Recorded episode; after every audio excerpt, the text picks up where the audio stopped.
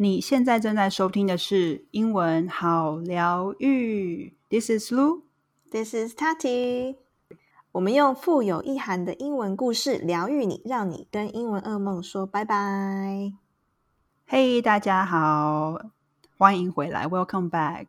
想问大家有没有种过植物的经验？OK，我们说就是那种很会种植物的人是绿手指，We call them green thumbs. Are you a green thumb, Tati? I was not, but after I worked at the hostel, which I have to, you know, deal with plants every day, I learned how to become a green thumb. Yeah, that's true. Your hostel, you know, that that one like Star Hostel, right, is so lush. 他们 hostel 超级多那种大型的植物，很厉害。I love plants, but I'm never a green thumb, and I think I'm more like a black thumb，一个黑手指，或者是 OK 比较好听，我们说 numb thumb。numb 的意思就是麻，you know，来就是手指没什么才华那种人。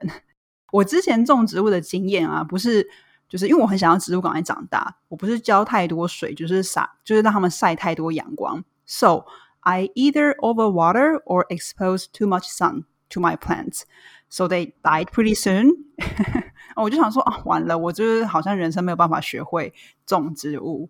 OK，那这个的 take away 是，有时候我们身为人类啊，好像都还蛮想 play God or play nature。maybe 养养植物嘛，然后或是养鱼啊、养什么的，都有一些很强的 intention，想要让它赶快长大。OK，没有让他们自由生长的机会。So 呼应到这一个礼拜的疗愈故事，Sometimes let life develop its own strength.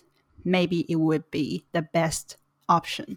我觉得这个故事真的是会给我们很多启发，因为不只是 life，其实现在我们在吃的很多食物啊，它其实都是 GMO，OK，或者是它是会被那种 like forced to grow up faster，但是你会发现它其实没有什么味，就青菜没有什么味道，Yeah，然后或者是你会发现，哎，米跟以前的米好像也不太一样了。而且水果好像他们可以加就是甜的一些成分进去，对不对？Like kind of as a fake sweetness. Yeah, yeah, yeah. 它其实就是让你的水果吃起来超级甜，but it's not natural. yeah, okay, scary. So 希望这个故事可以让大家有所反思。那接下来的三十秒呢，就是有一个小小的礼物要给大家。我们现在呢有出了一个疗愈的。讲义，那这个讲义呢，跟你平常看到的主那个是有点不太一样的哦。那这个讲义它是比较多资源，然后里面会包含整集的逐字稿，然后还有就是基本单字跟进阶单字的解释。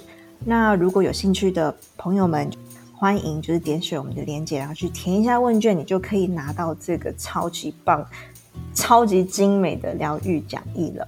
OK，back to the story。Okay, so as usual, we will start with the story in a slower speed and then the normal speed. A man found a cocoon of a butterfly.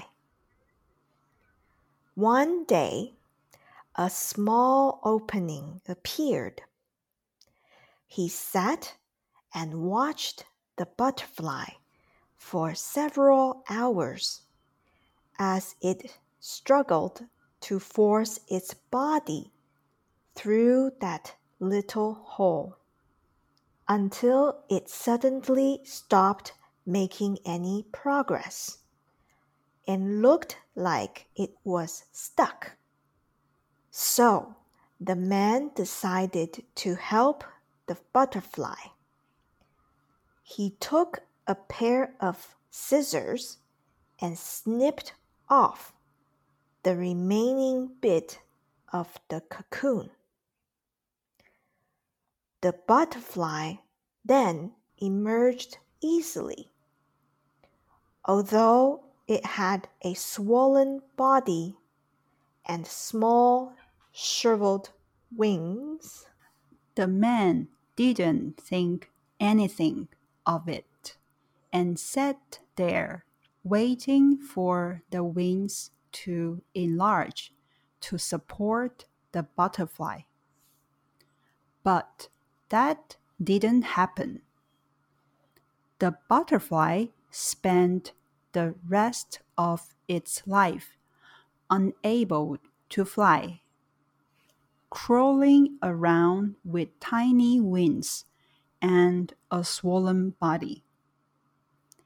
Despite the kind heart of the man, he didn't understand that the restricting cocoon and the struggle needed by the butterfly to get itself through the small opening were God's way of forcing fluid from the body of the butterfly into its wings to prepare itself for flying once it was out of the cocoon.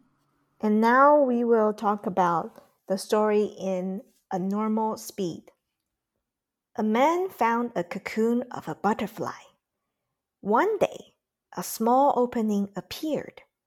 He sat and watched the butterfly for several hours as it struggled to force its body through that little hole until it suddenly stopped making any progress and looked like it was stuck.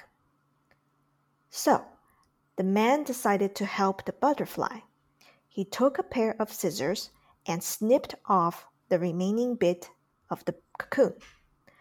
The butterfly then emerged easily, although it had a swollen body and small shriveled wings. The man didn't think anything of it and sat there waiting for the wings to enlarge to support the butterfly.